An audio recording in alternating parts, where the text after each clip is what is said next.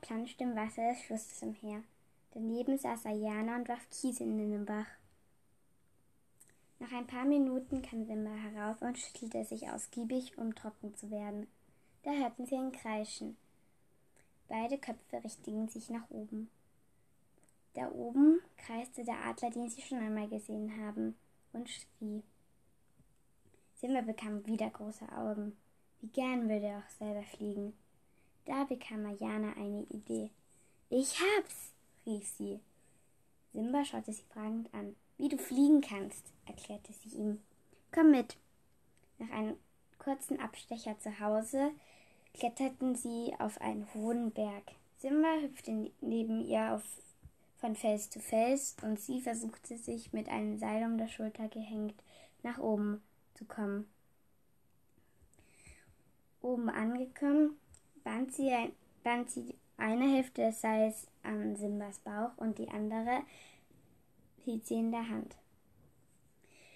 Dann sagte sie zu Simba, dass er von der Klippe springen sollte. Der Rest würde schon selbst kommen. Simba tapste ängstlich zum Rand und schaute hinunter.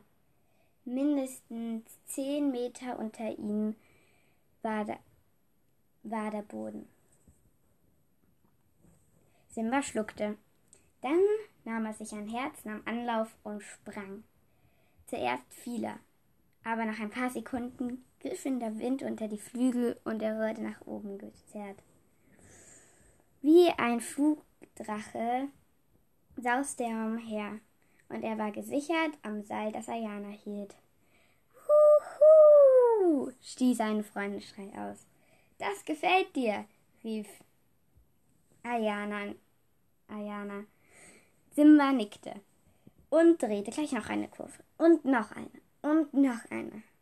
Dann machte er einen Purzelbaum und eine Schraube und er drehte noch eine Kurve. Das machst du super, sagte ihm Hayana zu. Der kleine Drache wollte gar nicht erst runterkommen, doch nach, ein, doch nach einer Stunde musste er das wohl. Sonst verpassen wir noch das Mittagessen, sagte sie. Flog er Kreise nach unten. Als er gelandet war, war, kuschelte er sich an das Mädchen. Am Nachmittag, wenn er wieder herkam. Freudestrahlend gingen sie davon.